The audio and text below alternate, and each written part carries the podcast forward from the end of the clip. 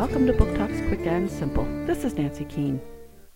Cece, aka Cyd Charisse, is now 18 and living in New York with her brother.